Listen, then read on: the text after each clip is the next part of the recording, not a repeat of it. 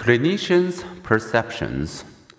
Do clinicians' perceptions give us any more reason to celebrate? Case studies of successful treatment abound.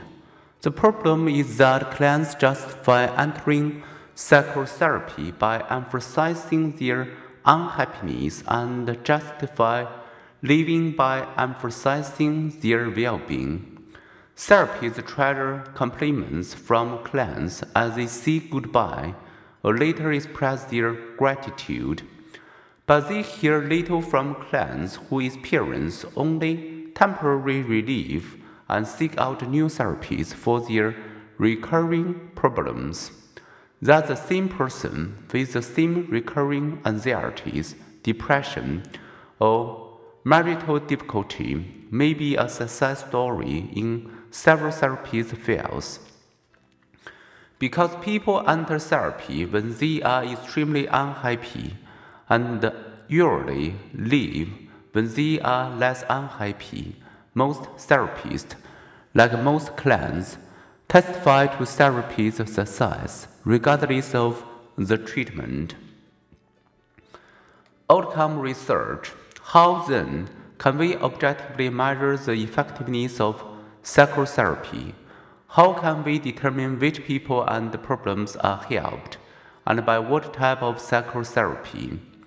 In search of answers, psychologists have turned to controlled research studies.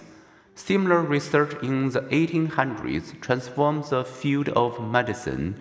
Physicians, skeptical of many of the fashionable treatments, began to realize that many patients got better on their own without these treatments, and that others died despite them. Sorting fact from superstition required observing patients with and without a particular treatment. Typhoid fever patients, for example, often improved after being bled, convincing most physicians that the treatment worked not until a control group was given mere bed rest, and 70% were observed to improve after five weeks of fever. Did physicians learn, to their shock, that the bleeding was worthless?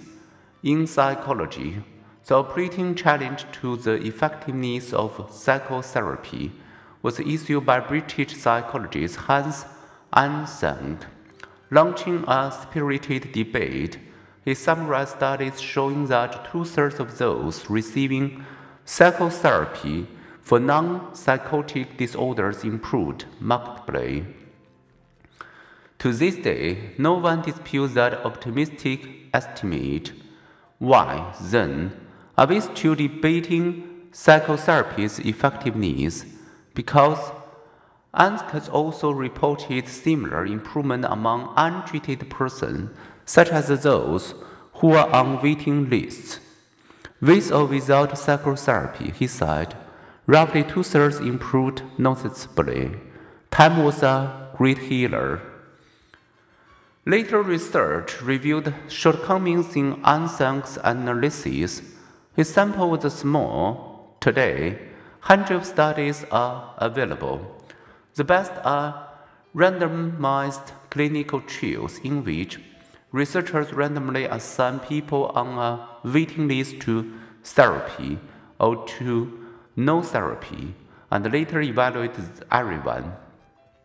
Using tests and assessments by others who don't know whether therapy was given, the result of many such studies are digested by means of Meta analysis, a statistical procedure that combines the conclusions of a large number of different studies. Simply said, meta analysis gives us the bottom line result of lots of studies.